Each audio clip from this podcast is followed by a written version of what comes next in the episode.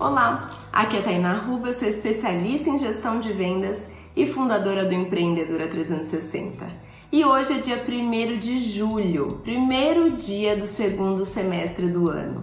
Isso mesmo, você já passou seis meses do ano. Olha para trás, analisa o que você fez, pega suas metas de início de ano e confronta o que foi que você atingiu. Mas espera, esse não é o momento de pegar o chicote. É o momento de você realmente analisar o que foi feito e o que faltou para que aquilo que você queria que tivesse sido feito se realizasse completamente. Pare e analise quais são as duas metas reais que você gostaria de atingir até o final do ano. Duas ou três no máximo.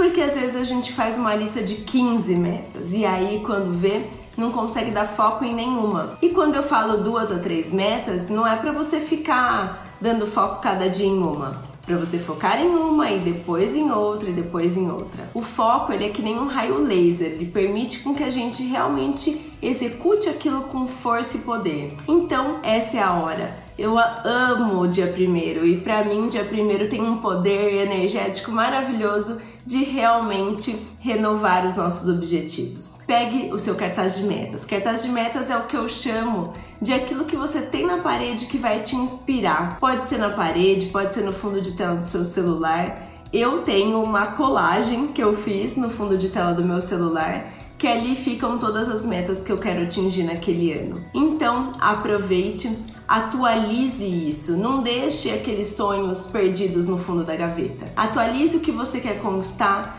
e faça um passo a passo de como você vai conquistar aquilo ainda esse ano. Mude a data, mas não mude a meta. Corra atrás dos seus sonhos e realmente se comprometa a fazer um 2019 maravilhoso. Se você gostou desse vídeo, compartilhe com outras pessoas que estão aí desesperançadas com as suas metas, não sabem exatamente o que fazer nessa segunda metade do ano, ou ainda estão dizendo por aí que 2019 já não está lá essas coisas. Aproveite, ainda há tempo de você fazer muita coisa. Um grande beijo e até amanhã. Tchau, tchau!